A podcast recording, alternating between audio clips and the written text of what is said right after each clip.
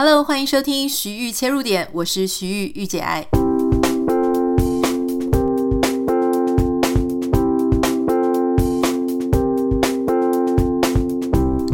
Hello，欢迎收听这一集的徐玉切入点。这一集要跟大家分享的是，Podcast 是不是新一代的 Blog 即将要大流行呢？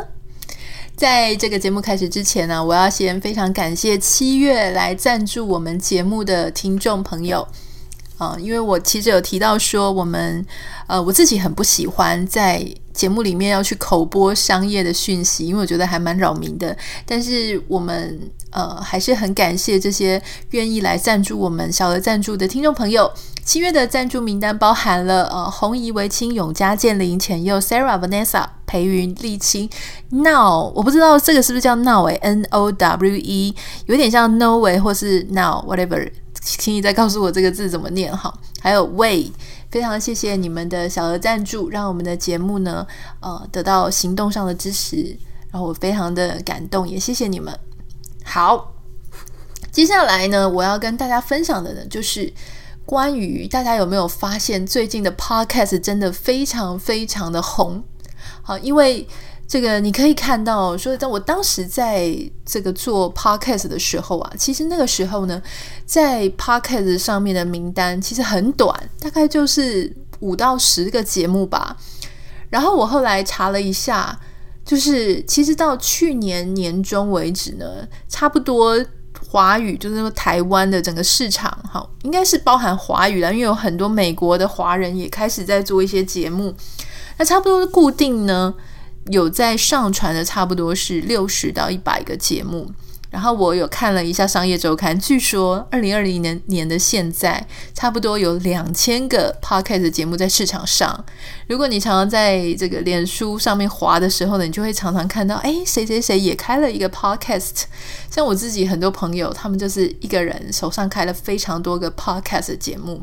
然后他他就会很傻眼，想说现在是怎么样？YouTube 难道已经不流行了吗？我自己在看这件事情是，我认为 Podcast 其实比较类似 Blog，好，我觉得它比较像是 Blog 的延伸。为什么呢？主要是呃，如果我们把这个社群媒体，不同的社群媒体它有不同的特性，我们分开来看。例如说，像粉丝团啊，脸书粉丝团，它其实基本上是一个比较综合型的，然后它是以文字跟图像为导向，它基本上呢，粉丝团的团主个人风格也是蛮重要的。那 blog 之前，好，在粉丝团之前呢，部落格它其实本身也是一个非常靠版主的文字表达能力，谈他对这个事情的观点很重的一种媒体。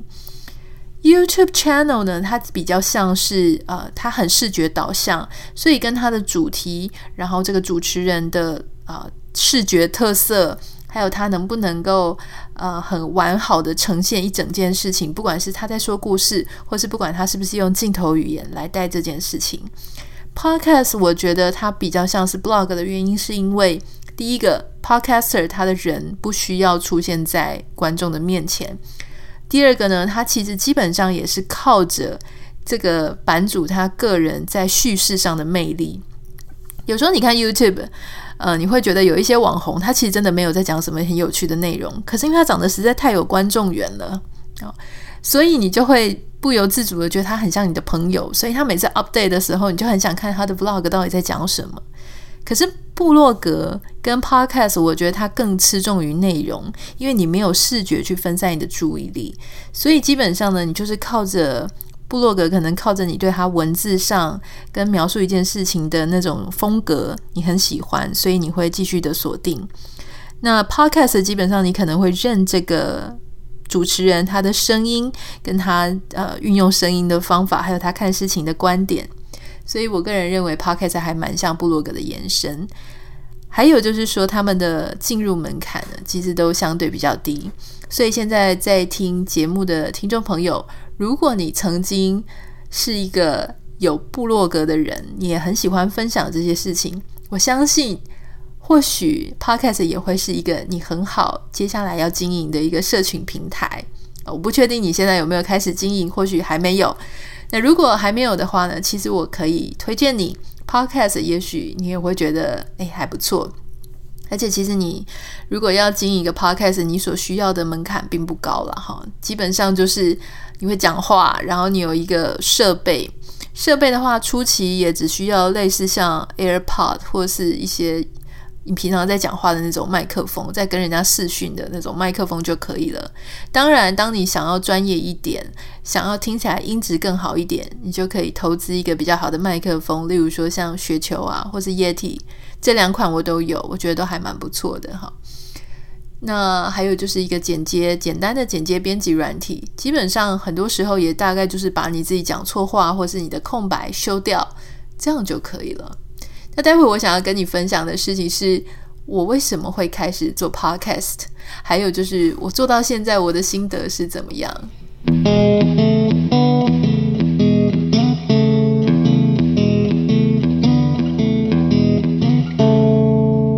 我想我会开始做 podcast，大概跟我自己以前的一些生活的兴趣还有历练是有关系的哈。其实我不知道你知不知道，我是念屏东女中，然后我当时在念高中的时候呢，我就是我们学校的大众传播社社长。大众传播社嘛，我们平常就是要负责大家在打扫扫地区域的时候呢，我就要负责去教官室使用那个播音器材来去播音乐，然后有时候讲讲话。后来到大学的时候呢，我念的是台湾艺术大学的广播电视学系，呃，研究所的时候念的是正大的广播电视研究所。其实你大概听了，你大概就知道，说我这个一路上呢，其实都是受到广播电视相关专业的训练，所以当时呢，广播播音也是我们这个学科很重点之一。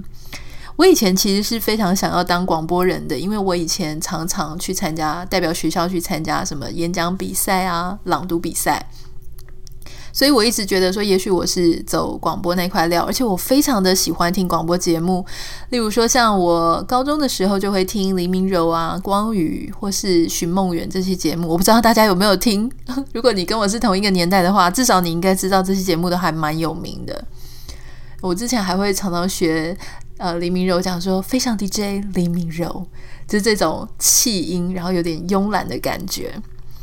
所以，呃，所以我也许这个就是我当初会去念广播电视学系的一个很重要的原因哦。不过后来呢，我记得当我在上广播课的时候，我们老师曾经讲过一句话，对我影响还挺大的。他说，他觉得我的声音并不是很适合当广播人。我不知道现在在听节目的你会不会有这种感觉哦？但当时老师是说，因为他觉得我的音频太高，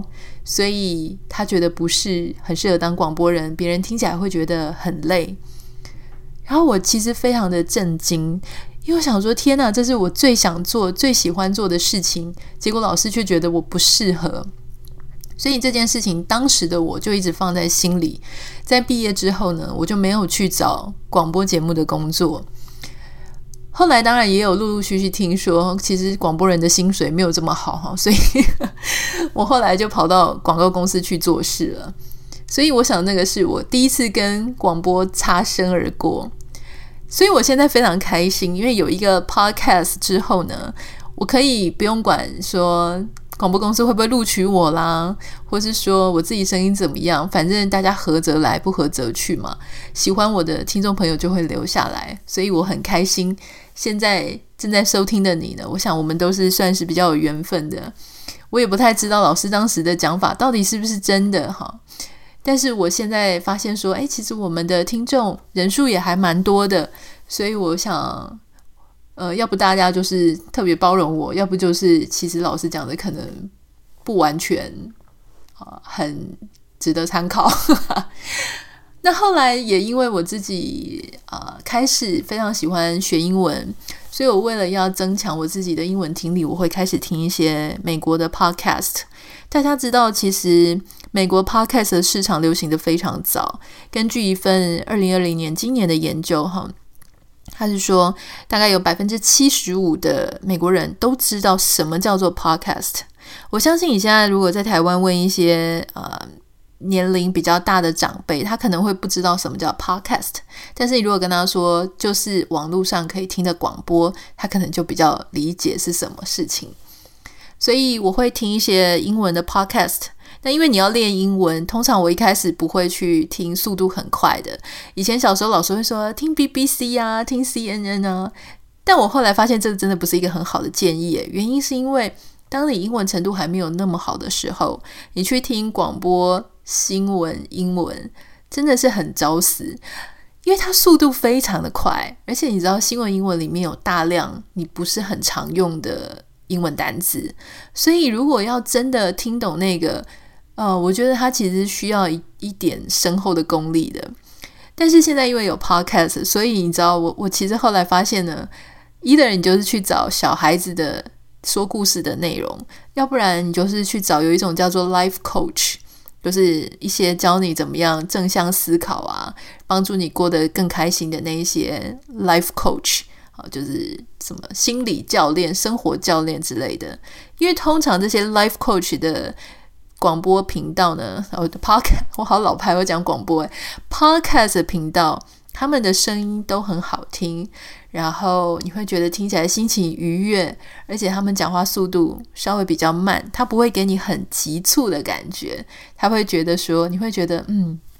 听他的广播本身就是一个享受，或是类似类似那种冥想 meditation 的之类的频道，那种讲话速度就会非常慢，让你听着听着就进入梦乡哈那一类的频道。所以我觉得，如果今天不管是你想要试试看听外语的 podcast，或者你也真的是想要练习一些英文听力，这个都是还蛮推荐的。我自己有在听的一个 life coach 叫做 Better Than Happy，比快乐更重要的事情啊，更好的事之类的。对，所以我我还蛮推荐的。那当然讲到说听是一回事啊。如果你要自己成为一个经营 podcast 的人，就是 podcaster 的话，呃，我想有几点可以跟大家分享，就是我做到现在。第一个，我为什么觉得 podcast 它是一个很不错的自媒体？原因就是因为第一个它很简单，你不需要化妆哈，你只需要早上开嗓玩。我有时候如果是早上在录的时候，你会觉得自己的声音懵懵的嘛，因为你可能一整天都还没有开口讲话。我就会跑去喝点水，然后开始发声练习，就是以前唱合唱团的时候这样哦，吼吼吼吼吼吼吼之类的，就是让自己开始慢慢的开一点嗓。开嗓之后呢，你就可以讲话。那你其实不用化妆，你只要环境是非常安静的地方就可以了。稍微写一下你今天这一集节目要讲的大纲。那我我自己不是很建议你把它逐字逐句的写下来。因为当你写得太细节的时候呢，你可能就会很像在念稿子。所以我我的秘诀就是写大纲就好。当然，每一个条目里面，你要大概知道自己要讲什么。有时候录一集、录一次，我会觉得，嗯，讲完了之后，我觉得不是很满意。也许时间太长了，也许赘字太多了，我会整个干脆删掉，再重录一次。通常我大概录第二次或第三次的时候呢，诶，这个内容就会讲得比较顺，我自己也通常会比较满意。然后第二点是，我觉得。经营 podcast 很好，是除了它跟 blog 一一样，就是你可以表达你自己的想法、观点跟对这个世界社会的观察之外，我觉得你也会吸引到一群非常志同道合的听众，就是他对你这个主题或对你这个人是有兴趣的。那更好的事情是，呃，我们常常在讲就是社群媒体上的粘着度嘛。现在你大家都没什么耐心，你可能滑一个脸书文章，你只愿意给他一分钟。你看一个 YouTube 影片，你可能看到一分钟、两分钟，你就会跳走。可是我要跟大家分享，Podcast 上面的粘着度真的很高。通常大家点开，呃，大部分的人都会把它听完了。那我自己常常会去看我自己后台的数据，因为我是一个数据控。我之前是学统计，然后我会觉得很开心哈，就是去看到这些数字的增长，我会试图去理解说是为什么。当我在看后台的统计的时候呢，我会发现说，哦，原来我的节目平均的听完的完成率是百分之七十五。那七十五的意思就是说，有一些节目呢，他们的收听完成率是到八成，有一些可能是六成。那有时候呢，如果突然之间有一集它可能是啊五十集的话，你就知道哦，这一集节目的完成率偏低。但为什么？有一些原因啦，有时候可能是这个节目的听众，呃，这个主题或是这个来宾没有那么吸引人，所以它的完成度就会比较低。有的时候是因为这一集节目的时间做太长了，你知道，就是如果你的节目只有十分钟，跟你的节目是五十分钟，它的完成度会不太一样。因为你要完成十分钟很容易，你要完成五十分钟稍微比较困难一点哈。所以我觉得后台的数据也会帮助我很多做节目的方向。当然，我就是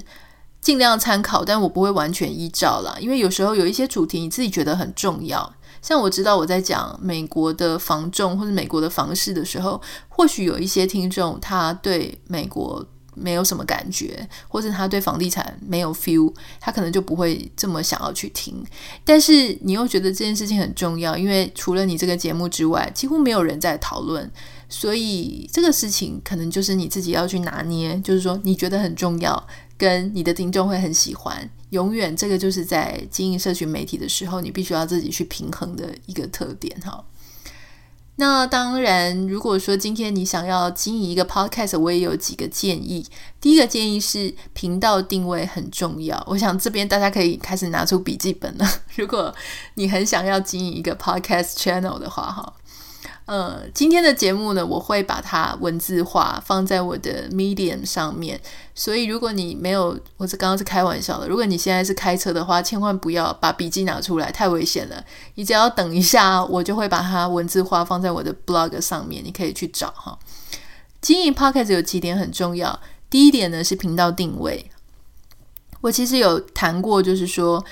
嗯，很多人他怎么找主题哈？怎么做主题？你现在去划一圈现有的 podcast 频道的一些题目跟主题，大概不脱就是几种分类了哈。第一个是名人，比方说像瓜吉啦、哈囧星人呐，然后呃还有什么丹尼表姐这一类哈，他们就是本来就是一个名人，或本来就是个网红，所以他就是。会主打他自己，所以如果你对他在其他媒体、社群媒体上本来就是有在 follow 他的人，你可能就会呃，因为喜欢他，所以你就会去，或者是好奇，你就会去点一下他这个 podcast 里面，了解一下他到底在讲什么。第二种是，也许你本身是素人，可是呢，你又很希望，因为你常常要 update，你需要大量的最新的主题。有些人他会选择谈时事。啊，比方说像敏迪选读啦，或是比方说像百灵果这一类的，他们其实就是找时事的议题来去一直不断的更新，因为每天永远都会有新的时事发生嘛，所以他永远都不会缺主题。第三点是关于特定领域的相关知识，比方说像我有一个朋友，他的兴趣非常的广泛，他是一个律师，可他又喜欢葡萄酒，又又很擅长心理学，所以他一个人就开了三个频道。哈，我就问说，你到底有多少节目？结果他就是说，嗯，因为他每个都很想要做一下 podcast，所以，所以这个东西呢，它也是蛮有趣的。也许你会觉得说，你目前还没有知名度，但是你又希望说，你的 podcast 可以跟一些同好分享你的知识、你的所学。那我会很建议你可以直接在这个 podcast 的频道名称或者 icon 上面，你就直接主打。那一件事情哈，所以就是包含特定领域相关知识，也许是国际新闻，也许是葡萄酒、心理学、犯罪相关、两性、财经、股市、投资理财等等的。好，频道定位是非常重要。第二点呢，是关于主持人你自己的声音表达，我们其实也不要忽略这件事情。我常常觉得。嗯，当你在经营社群媒体的时候，你非常重要的一件事情是，你要从观众或是听众的角度来看自己到底是一个什么样子的，让人家怎么样感受的一个人。包含说，如果你今天想要主持一个 podcast，我会建议你先呃，在你上传节目之前，你先用你自己的手机去录一段二十分钟的左右的一个节目，然后呢，你去听。你就作为一个听众去听你自己这个二十分钟，你感觉你讲的怎么样？有没有吸引力？你会不会听到一半就觉得说哈好吵哦，或是说你觉得说自己的赘字太多了？所以我想从在一开始在练习的时候，不要急着说你做一集就要立刻上传，你可以先录个几次，自己调整一下。那如果你没有很有把握的话，你甚至可以在录这一集之前，你先自己讲一遍。看看自己讲的怎么样。通常基本上大家在讲到第三遍的时候，就会非常的流畅跟行云流水，整个 tempo 会抓得很好。第三点是，当然所有的社群媒体一样，你都要持续的更新。根据我自己的观察，如果你要成为一个成功的 podcast 频道，最少最少一周一定要上传一次。但是我觉得一次只够你成为一个会被注意到的频道，但是不会成为一个最 top ten top tenty 的频道。如果你真的要有心要冲这个量的话，我认为一周一定要 update 两到三集。你的那个注目度才会高，因为当你刚开始 update 的时候呢，很可能它就会跑在前面。好，别人如果有订阅你或怎么样，你的你的这个频道的 icon 会跑到前面。可是当你久没有更新的时候，诶，大家又开始忘记或是没有办法注意到你。那相信大家都知道说，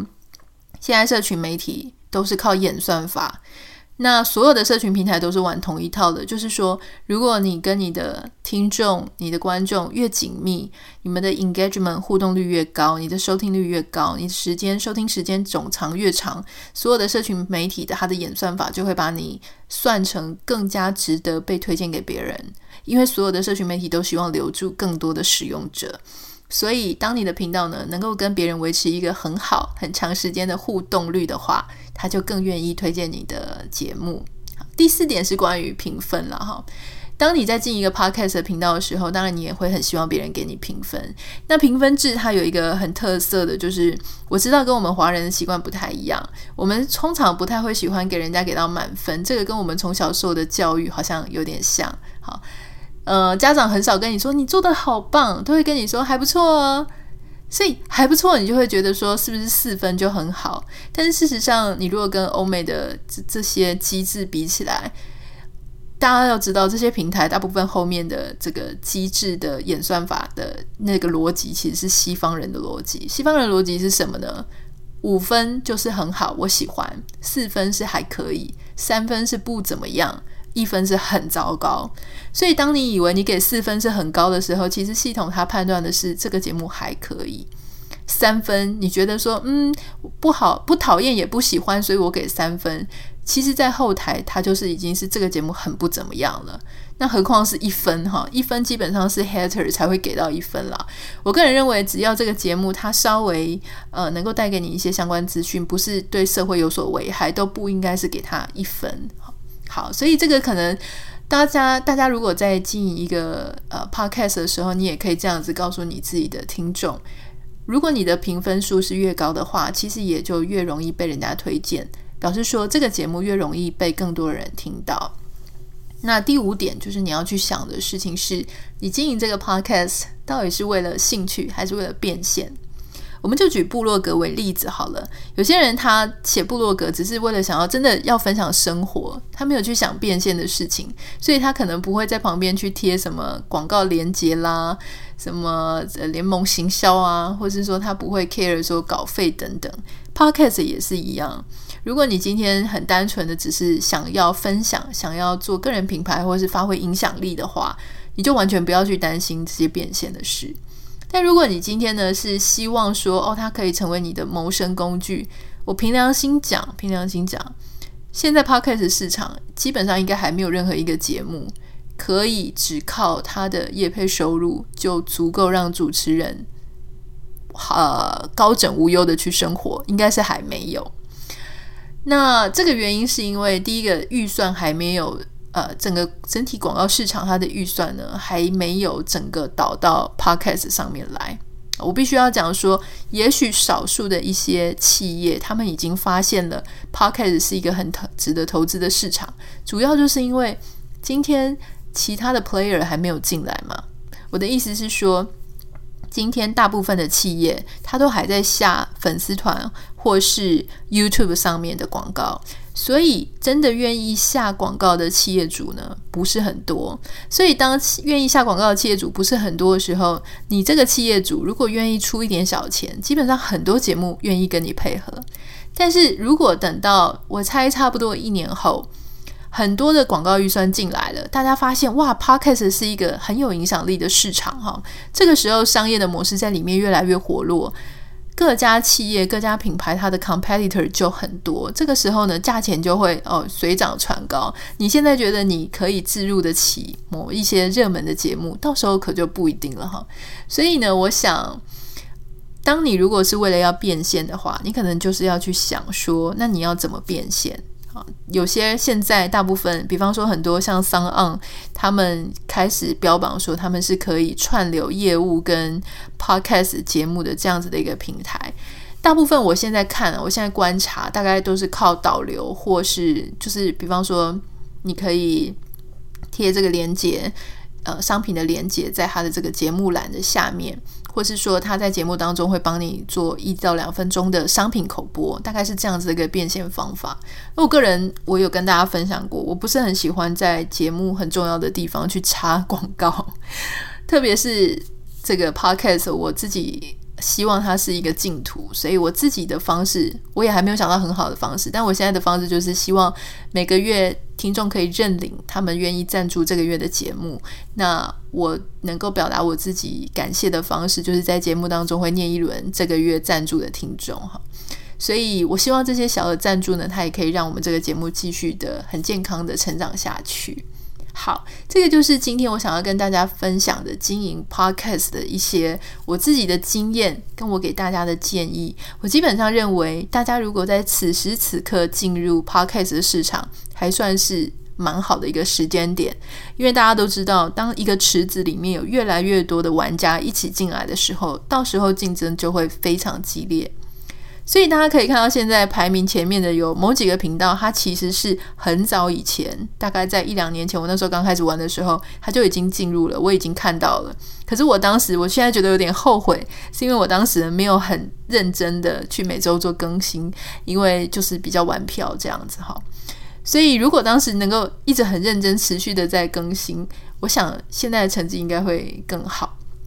所以，如果你还没有跟上这股风潮，而你有兴趣的话，我非常鼓励大家今天就开一个 podcast 的频道的节目吧。啊，或许未来你可以透过这个频道，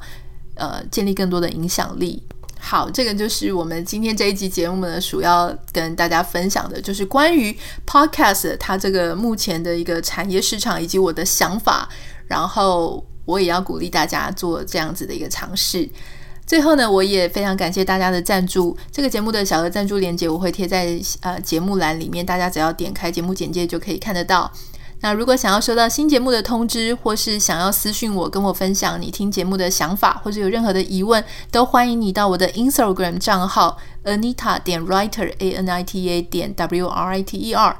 Anita 点 Writer A N I T A 点 W R I T E R 来私讯我，呃，我会尽量的来做回复。啊、当然最重要的也请大家，如果你的手机是 Apple Apple Podcast，帮我留下五颗星跟评语，非常感谢你。那我们就下一次再见喽，拜拜。